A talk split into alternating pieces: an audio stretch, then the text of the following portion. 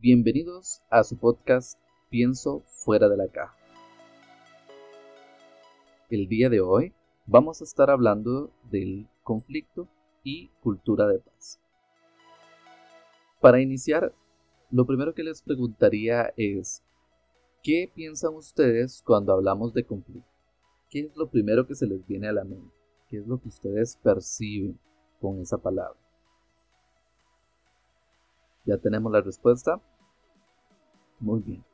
Tal vez podemos pensar que el conflicto son necesariamente peleas, gritos, discusiones o hasta procesos judiciales.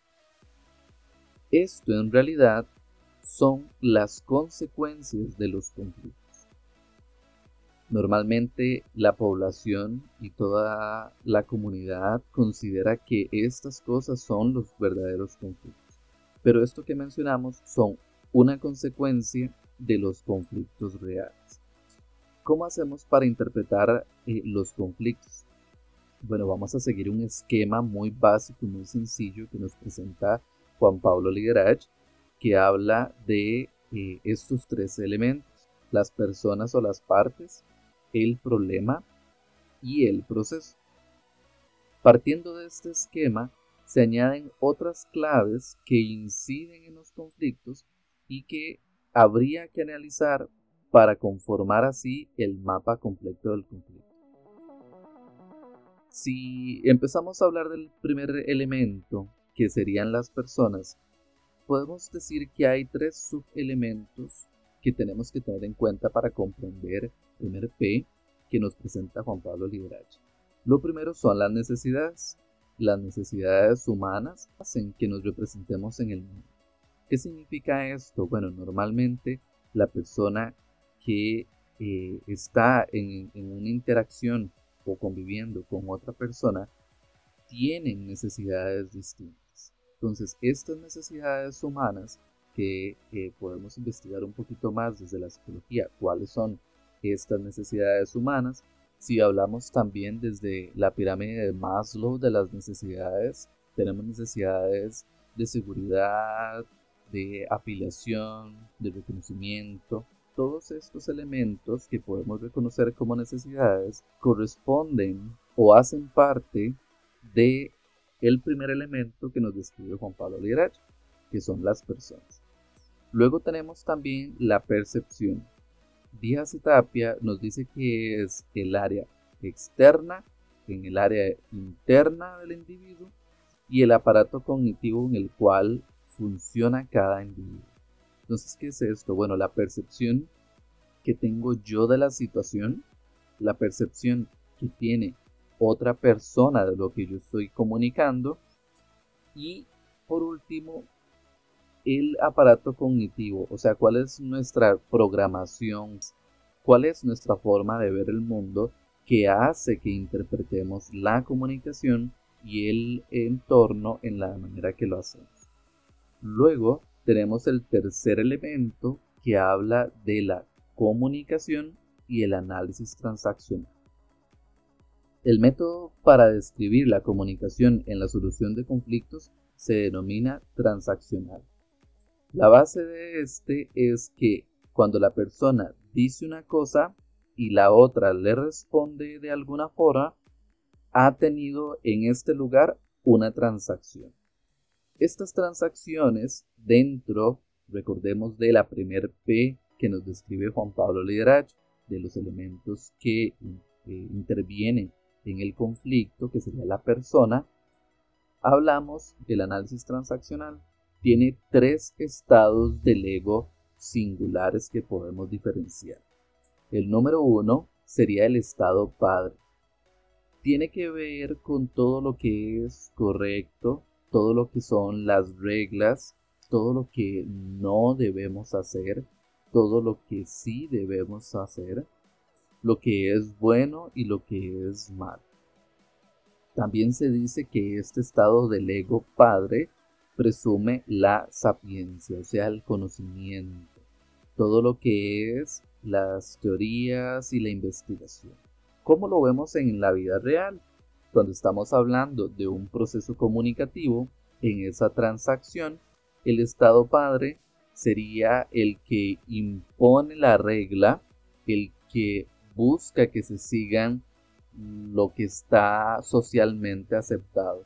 Por ejemplo, si estamos en un restaurante y por alguna razón eh, el salonero no nos lleva a tiempo la comida, sencillamente la reacción o la transacción que ocurriría en un estado padre sería que llamamos al salonero y de manera directa le empezamos a decir todo lo que nosotros pensamos del servicio, que hay un tiempo específico para entregar la comida, que el cliente siempre tiene la razón, que cómo puede ser posible que ustedes se duren 35 minutos en entregar la comida. O sea, hacemos referencia a todas las reglas, a todo eso que está aceptado o que es lo que se debe hacer. El estado niño. Cuando estamos hablando del estado niño, se le denomina así por estar compuesto por las reacciones basadas en emociones sentimientos o fantasías. Esto es una persona que se deja llevar por sus sentimientos sin poder explicarlos claramente. ¿Qué sería un ejemplo de un estado del ego niño en una transacción? En ese caso, llamamos al salonero, podemos gritarle desde nuestra mesa hasta donde está el salonero que venga. Empezamos a decir en voz alta que siempre es el mismo problema, que cómo puede ser posible que lo hagan a uno esperar, eh, ustedes siempre atendiendo mal y empezamos a crear una interacción en donde nos, empezamos a expresar con toda la emocionalidad sin pensar en la otra persona. Entonces decimos es que yo vine el día de hoy, vengo con toda mi familia, ¿Cómo puede ser posible que ustedes no me atiendan a tiempo? Vea que llevo 20 minutos esperando. Usted le atendió primero a esa mesa, le trajo primero la comida a esa mesa, nosotros llegamos primero. Y empezamos a tomar esa serie de actitudes que pueden hacer referencia a un estado del ego niño, donde toda la reacción está basada en emociones.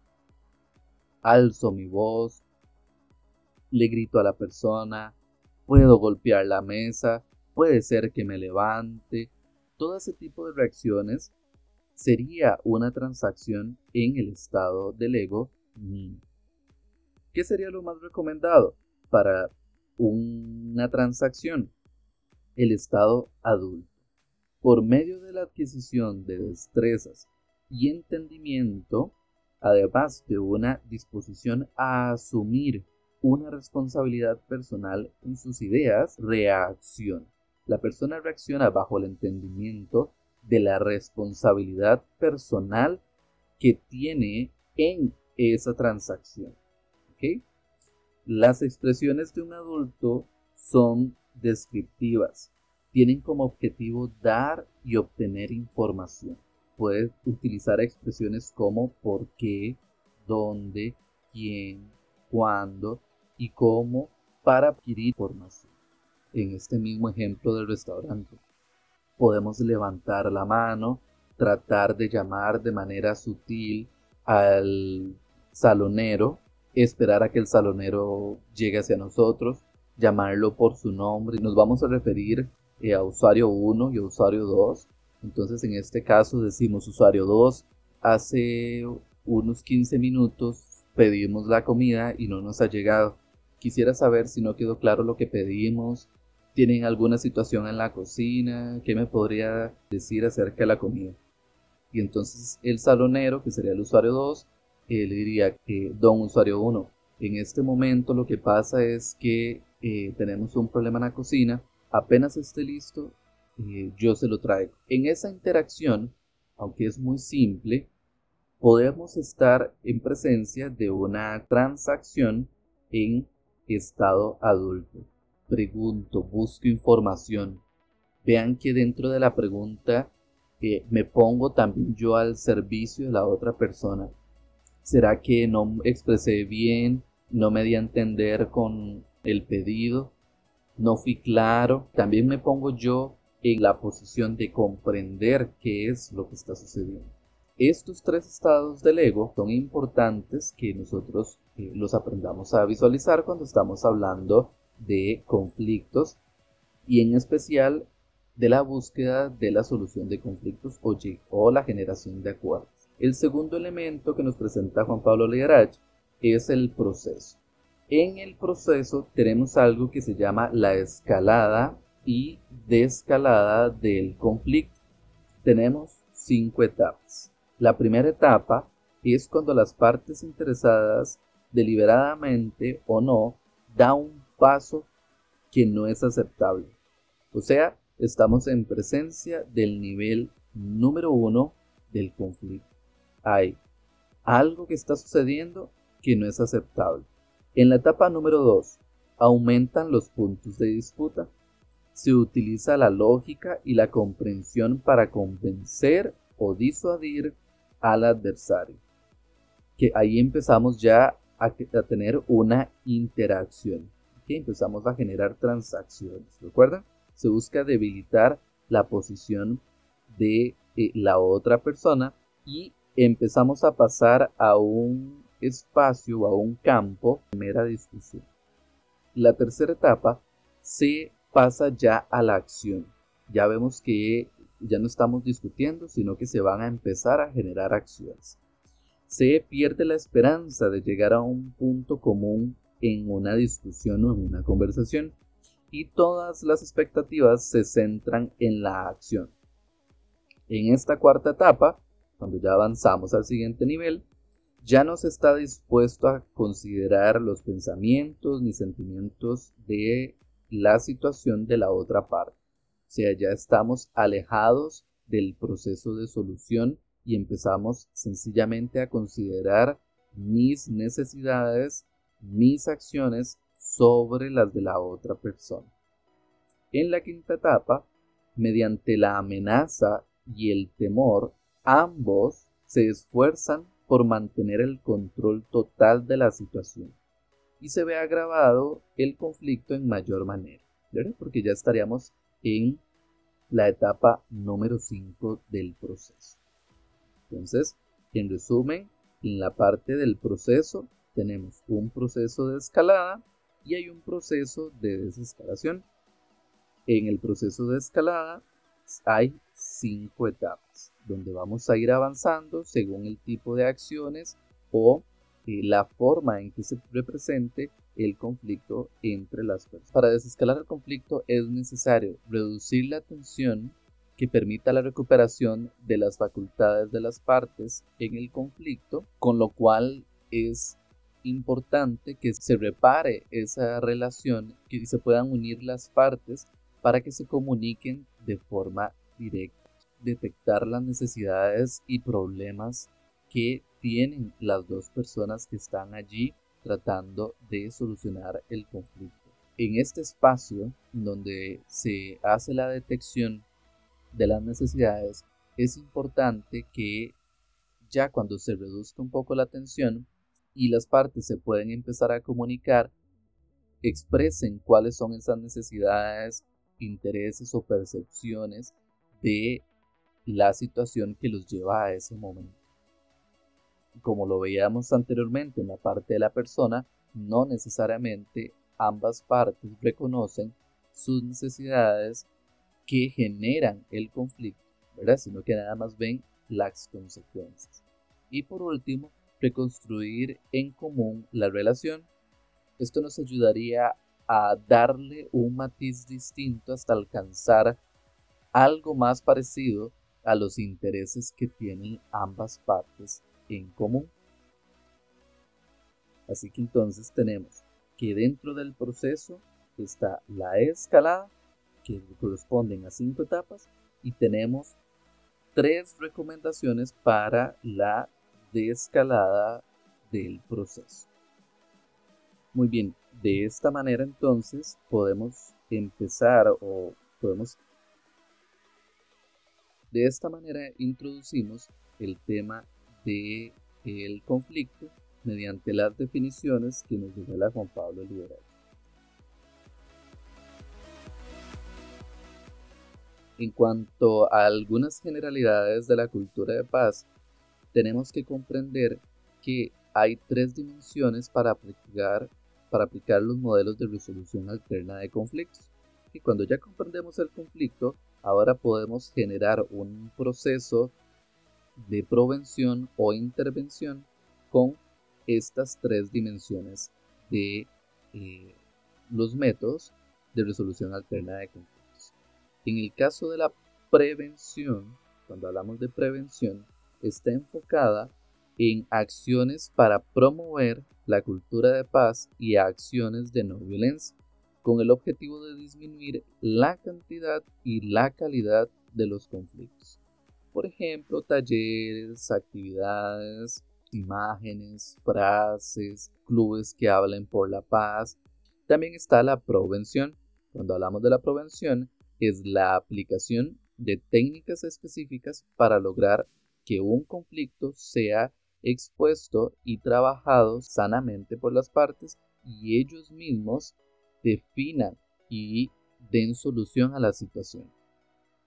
Luego tenemos la intervención, que es donde ya utilizamos un método donde se incluye a terceros imparciales para que las partes logren llegar a un acuerdo conciliatorio. En los métodos de resolución alterna de conflictos podemos empezar nosotros a promover la paz mediante la educación, mediante el respeto, mediante la equidad y la tolerancia.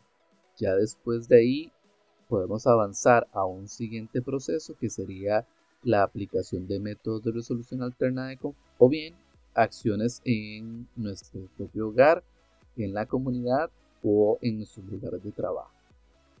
Los invitamos a seguirnos en nuestras redes sociales como arroba ATC Poder Creativo, todo junto. O bien, si ustedes desean tener más información sobre cultura de paz, resolución alterna de conflictos y muchos otros cursos con los cuales también colaboramos, pueden buscar en Facebook a CPROPAZ y allí ustedes van a tener muchísimo más información de estos temas. Recordarles que el link en la descripción tiene todos los métodos de contacto y redes sociales de ATC Poder Creativo y también les ofrecemos un espacio para descargar PDFs, escuchar nuestro podcast y un link directo a nuestras redes sociales. Les agradezco por su tiempo y atención y espero que el día de hoy haya sido de bastante provecho para ustedes. Los invitamos a nuestro siguiente capítulo la próxima semana, todos los lunes y los jueves, 7 de la noche, hora central que tengan una excelente vida.